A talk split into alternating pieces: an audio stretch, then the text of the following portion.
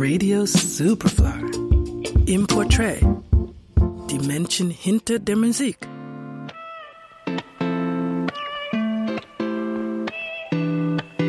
It is so cold.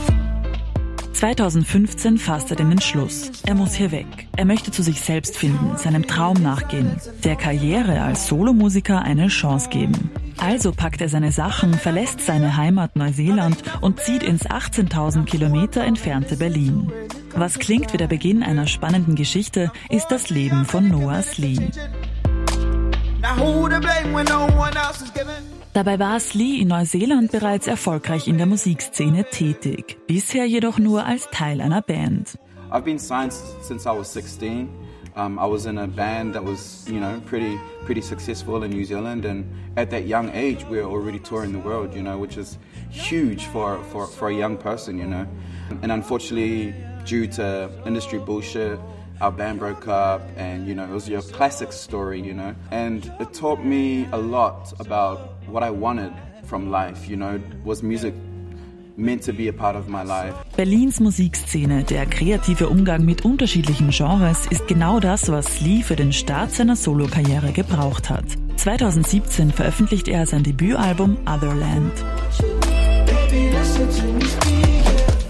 Auf 17 Songs überzeugt der Musiker vor allem mit seinem eindrucksvollen Gesang. Das Album wird mit zwei renommierten Pacific Music Awards ausgezeichnet.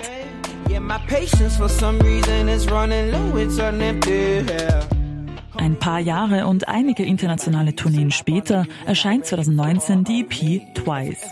Slee holt darin Talente aus allen Ecken der Welt vor den Vorhang und verschiebt seine ohnehin schon durchlässigen Genregrenzen einmal mehr.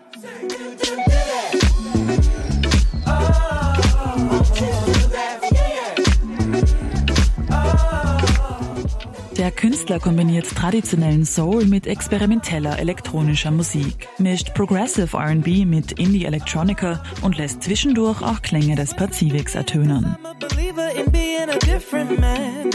2022 veröffentlicht Slee sein zweites Album It Takes a Village.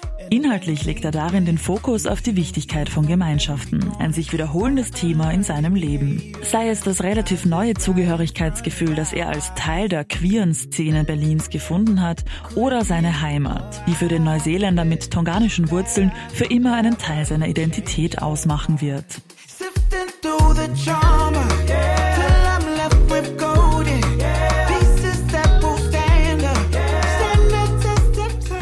Der Sound von Soul, RB und Alternative Pop dominieren dieses Album. Mit gefühlvollen und tiefgründigen Songs, zugleich aber groovigen Rhythmen, ist Noah Slee in nur wenigen Jahren ein fester Bestandteil der bunten Musikszene Berlins geworden. Eine Reise, die abenteuerlich begonnen hat. Mal sehen, wo sie noch hingeht. Lucia Scapatetti für Radio Superfly.